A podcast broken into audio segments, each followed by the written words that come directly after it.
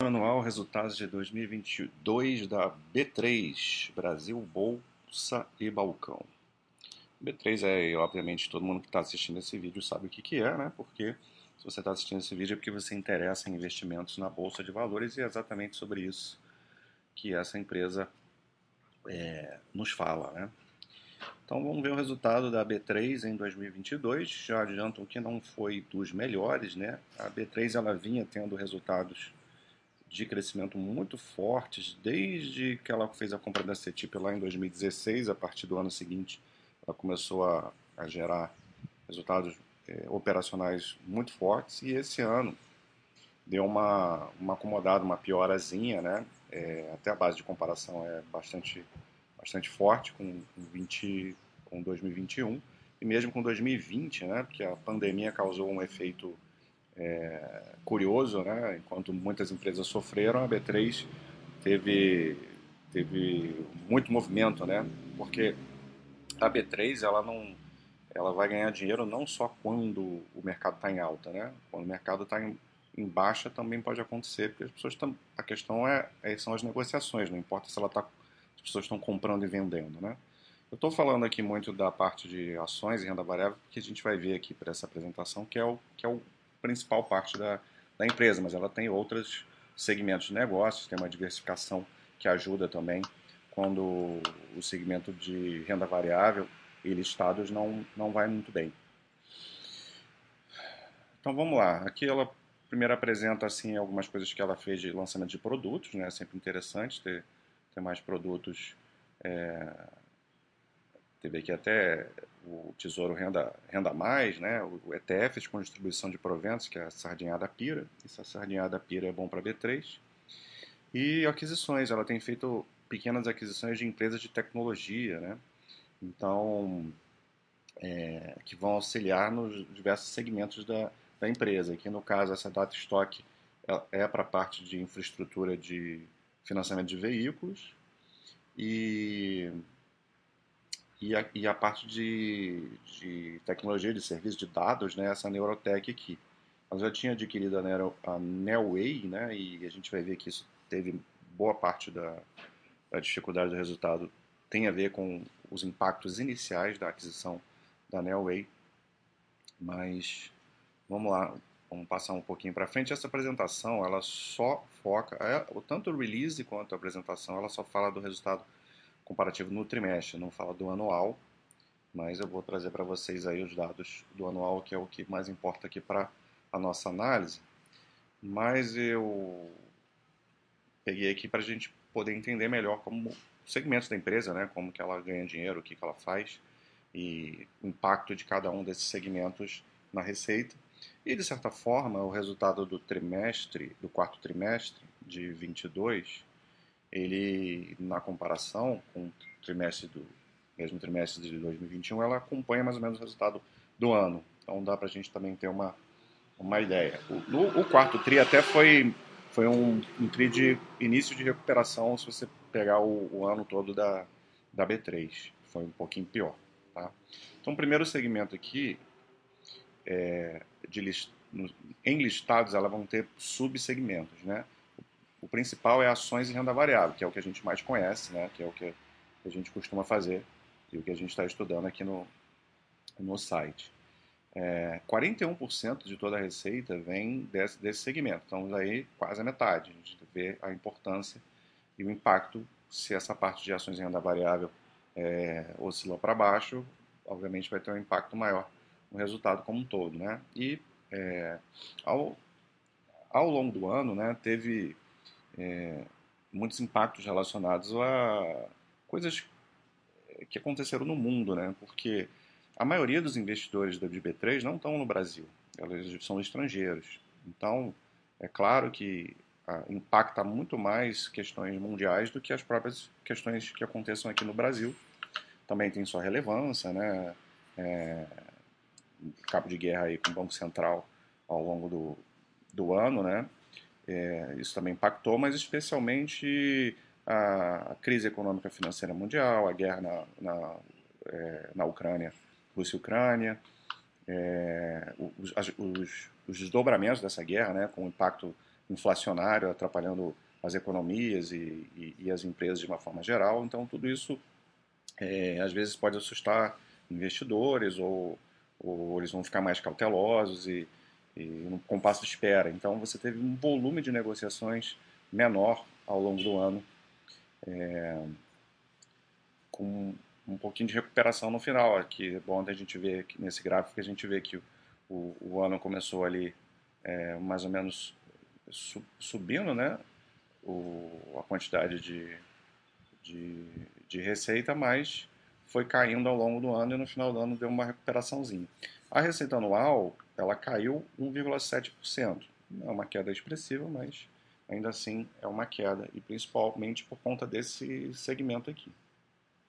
No segmento é, listados, ainda tem esse FIC aqui, que são os derivativos né, de juros, de câmbio, é, é, moedas, acho também, né? E representa 22% da receita. Também está no segmento listado. E no, no fim, aqui no, no, quarto TRI, deu uma, recupera, deu uma recuperadinha, né? Crescendo 7% a receita aqui. Apesar de que de, teve uma queda em relação ao, ao trimestre anterior, terceiro, né? Aqui a gente já muda de segmento, é o segmento de balcão, que é, boa parte desse aqui é o que, a, que veio da CETIP, né? Que foi uma empresa, era uma empresa que tinha resultados muito bons. Isso foi talvez uma das melhores coisas que a B3 fez assim na sua história.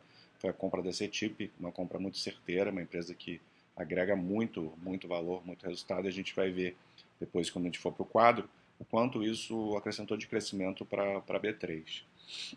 E você vê que no ano em que o segmento é, listado, renda variável, ações, foi difícil, o balcão foi bem, né? Porque o aumento da taxa de juros faz com que é, as pessoas corram para a renda fixa e isso trouxe muita movimentação para esse segmento. Né? Ele representa apenas 14% da receita, mas teve, ajudou a mitigar aí a queda na receita consolidada do ano. E você, a gente vê que ela foi aumentando ao longo do, dos trimestres e terminou mais forte, né, um crescimento de 16% no último TRI.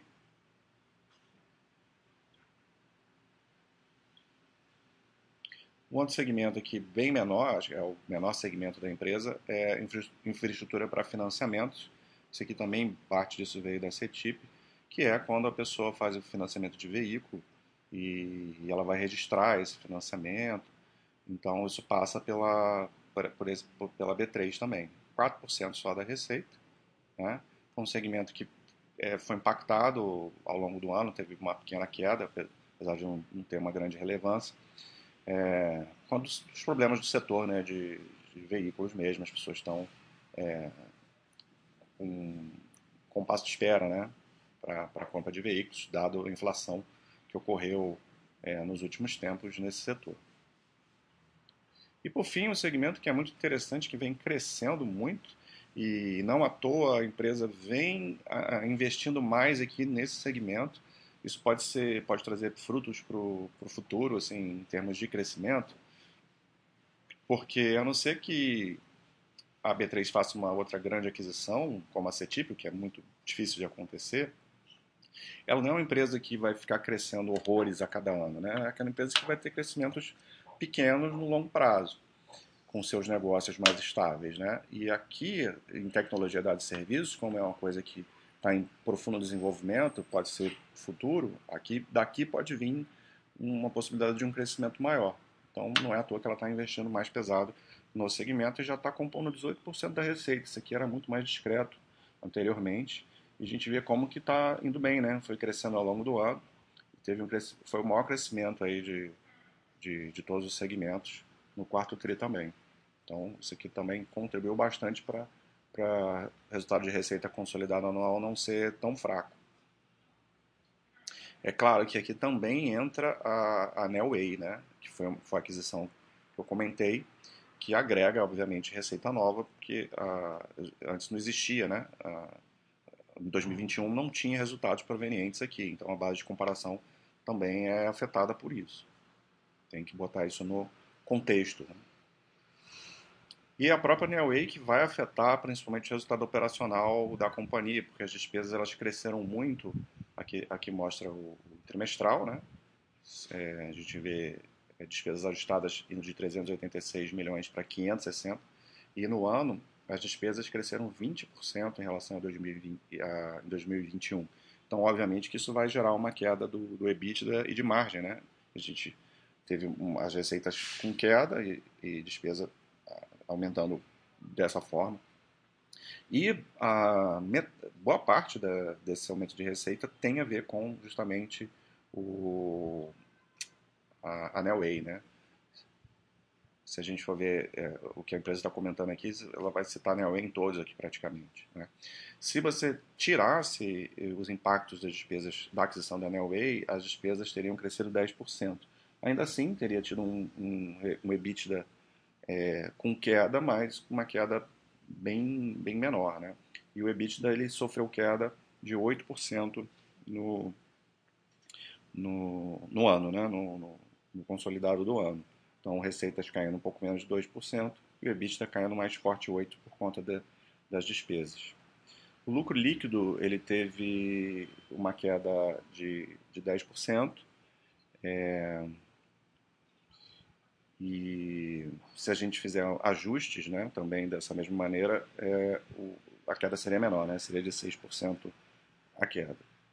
Então, o resultado como um todo no ano realmente não, não foi bom, mas a gente tem que entender é, no momento, empresas não vão crescer todos os anos e o que vai importar o que, a gente vai, que eu vou te mostrar no final aqui, é, considerando a empresa de um período de tempo muito maior.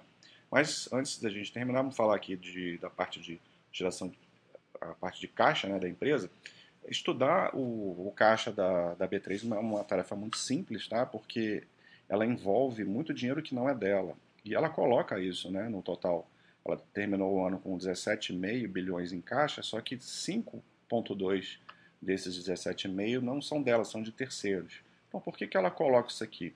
Porque ela faz a custódia, esse dinheiro está dentro é, da B3 e ela utiliza esse dinheiro para ganhar juros né, sobre isso. Então, é um caixa que, que não é dela, mas que ela utiliza para gerar resultado financeiro para ela. Então, por isso que ela engloba isso aqui. Né? O, esse azul mais clarinho é, de fato, os recursos da própria empresa. Né? Então, 11 bilhões aqui dos 17,5 são da, da B3, mas ela considera é, isso como caixa dela. Se a gente for ver, é, ela tem, não teria dívida líquida positiva, né, seria negativa, então não é uma empresa que trabalha alavancada, mas os, os, passivos dela totais são de 12 bilhões, estaria até um pouquinho acima da, do caixa só dela, mas, como eu falei, eles acabam considerando o, o todo e por isso ela não tem uma alavancagem nos moldes que a gente considera, né, dívida líquida sobre EBITDA. Então ela utiliza essa métrica de dívida bruta sobre EBITDA, e que está em 1,8 vezes. Mas isso aqui, assim, não é nada para preocupar, mas não é, uma, não é uma coisa tão simples de, de estudar. Inclusive, a geração de caixa dela também é complexo da gente saber, né? O que vai aparecer lá no, no, no quadro da Baster né? não, não necessariamente é a geração de caixa é, real que ela tem, porque tem esse esse bolo, né? Empresas financeiras que trabalham com dinheiro costumam ter essa, esse problema para a gente analisar fluxo de caixa. Tanto que a gente vê aqui, ela mostra que a geração de caixa dela vai ser muito diferente do que a gente vai ver também lá no quadro, né? Então a gente vê um caixa líquido de atividades operacionais ajustado aqui de 6,7 bilhões, né? É, robusto, né? Pouquinho menor em relação a 2021 por essa métrica que ela está que ela tá usando aqui. É, mas isso é uma das forças né, da empresa, ela tem uma geração de caixa é, bastante forte. Apesar dela ter tido redução né, no, no, no, durante o ano. Então é isso, vamos agora olhar o quadro a gente entender o momento, da, que momento a empresa está hoje e como ela estava, de onde ela veio. Então, no longo prazo, a gente vê, obviamente, crescimento muito grande dos números da empresa. Ela passou um tempo um pouquinho estagnada, assim, é, ia subindo no médio prazo, de pouquinho em pouquinho, até que em 2016 ela fez a aquisição da CETIP, como eu comentei, e dobrou a receita dela, né? E você vê que a partir dali foi uma coisa meio é, crescimento absurdo em todos os anos, né? Receita passou para 5,3 em 2018, pulou para 6,5 em 2019, na pandemia foi para 9,3. Aí a gente poderia até esperar que em 21 isso tivesse uma queda, né? Porque isso aqui foi muito anormal é, por conta dos fatores que eu comentei no início do vídeo, mas em 2021 ela ainda entregou um crescimento muito grande de, e foi para 10,2 bilhões. Então a empresa saiu de 2,3 bilhões em 2016, antes da compra da CETIP, para 10,2 em 21. E agora teve uma pequena quedinha aí, né, de 1,7% da, da receita, mas isso aqui, olhando o longo prazo, está tá muito de boa, né, muito tranquilo. Você vê que é uma empresa que tem margens é, margens muito altas, né? É, ela é um monopólio hoje, isso traz uma vantagem para ela. E ela gera muito dinheiro, então as despesas não pesam tanto, apesar de que esse ano pesou no resultado em si. Mas é, so, o que eu quero dizer é que sobra muito dinheiro né, do, do negócio dela em relação ao que ela precisa gastar para manter, para ser operacional. Olhando o EBITDA, né, que é o mais importante para a gente olhar aqui na, na DEF, nesse, nessa DRE dela aqui, né, da demonstração de resultados. Eu já vou explicar por que, que o EBITDA é mais, bem mais importante que o lucro líquido. Mas a gente vê mais ou menos a, a, a mesma tendência da receita, né, um, uma dificuldade assim de um, de um crescimento ano após ano, mas no longo prazo ia crescendo com algumas, com algumas quedas e aqui em 2016 o EBITDA caiu muito. Isso aqui já era reflexo da aquisição da CETIP. Tá? É, então a gente tem que esperar né, a, a, coisa maturar. Aí a gente vê que o EBITDA dobrou em 17 e daí para frente foi só meteórico, né? meio que exponencial, chegando a 7,3 bi em 21 e agora caiu aí para um patamar é, do mesmo patamar que ela teve em 20. Então se a gente olhar que 2020 foi surreal, assim, de, de, de bom resultado. Ela, ela fazer o resultado de 2020 não, não é de todo mal, considerando que ela teve muitas, muito aumento de despesas por conta da Neoway e isso impactou, né? Foi 20% de crescimento na despesa. É, por conta disso, isso impactou e, e gerou essa queda é, de, de 8%. Aqui, no, aqui são dados oficiais, né? Seguem regras contábeis específicas, aqui vai mostrar 10%. Margem EBITDA ainda forte, apesar da grande queda. Né? E o lucro líquido aqui. É... Por que, que o lucro líquido da, da, da, da B3 tem sido uma métrica ruim para a gente olhar, especialmente depois de 2016? Porque a CETIP era uma mega empresa, é uma empresa muito grande que ela foi adquirida. Então você vai tendo que fazer depreciação, amortização, né? De, e isso tem, tem impacto muito grande descontando o lucro líquido. Então, você acaba tendo um descasamento. É claro que com o tempo, essa, esse, essa despesa com depreciação e amortização que não tem efeito caixa, ela vai diminuindo, né? E você vai tendo menos impactos no lucro líquido, mas ainda está rolando. É, se eu não me engano, é cerca de 500 milhões ainda de, de, de impacto nessa, nessa métrica ainda em 2022. Em algum momento isso vai, vai ter um impacto é, bem menor, né? Mas então o lucro líquido acaba que não, não é uma boa, uma boa métrica para a gente olhar é, na empresa. Bom, a parte já não preciso né, comentar nada aqui de, da parte de endividamento, já comentei lá bastante, né? Então a alavancagem aqui não vai existir. E, e mesmo assim, essa, toda essa dívida bruta dela aí, é, de 12 bilhões, 95% dessa, dessa, tá até aqui no quadro, 95% dessa dívida é de longo prazo, né? Então está muito diluído para frente e ela, como ela tem uma capacidade de geração de caixa muito grande, então isso é zero preocupante. E finalmente aqui o fluxo de caixa, que eu falei que é complicado da gente analisar, porque é, tem muito dinheiro que não é dela é, é, girando ali, girando ali. Você vê que é, é, a situação de caixa é sempre muito positiva e aqui teve um 7,7 bilhões negativo em 2016. Por que será? Né? Porque houve a compra da, da CETIP. E depois a geração de caixa foi só é, sendo, sendo forte e aparece esse valor aqui bem surreal, né? quase 10 bilhões é, de geração de caixa, mas vai depender de como você vai olhar, o que, que você vai descontar. Aqui vai entrar o, o a, a norma contábil, né? Mas o que você precisa saber não é exatamente o que, que ela gerou de, de caixa, no número exato, e sim que ela é uma forte geradora de caixa, né? sobra muito dinheiro para ela. E aí, o que ela vai fazer com isso? Ela acaba distribuindo bastante, né? retornando bastante aos acionistas, e também pode, eventualmente, investir em seu crescimento, na sua estrutura. Ela tem feito isso também. Né? Você vê que de capex, ela não tem um capex alto, né? então por isso que acaba sobrando bastante dinheiro também. Tá? Então é isso. E o quadrinho aqui mostra que a empresa no longo prazo gerou muito valor ao acionista. Tá? É, o ano foi ruim, ok, mas é calma, né? Vamos, vamos analisar as empresas com, com um horizonte é, maior. E tem toda aquela questão que muita gente fala, né? Ah, mas é o monopólio, se vier uma outra empresa concorrente, a B3 vai, vai falir, vai ter resultados piores.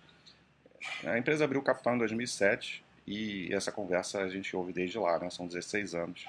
E até hoje é, isso não aconteceu e risco, toda empresa tem seu risco, né? Então cabe a cada um analisar o que você quer aceitar de risco e no fim das contas, é, nada disso importa se você tem uma boa diversificação da, dos seus investimentos, né? Se um dia aparecer uma, uma empresa aqui que, que suplante deixe a B3 completamente é, para trás, é, se você está diversificado, você vai perder o quê? 1% do seu patrimônio, 2%, né? 2,5%, não importa, né? Então, é, invista nas empresas, invista com, com sabedoria para você não ter preocupações desnecessárias. Né? Então, é, esse aí é comentários e resultados da B3. Vamos aguardar aí o próximo ano para ver se ela consegue voltar a um ritmo de, de crescimento e captando sinergias aí com as aquisições. Um abraço.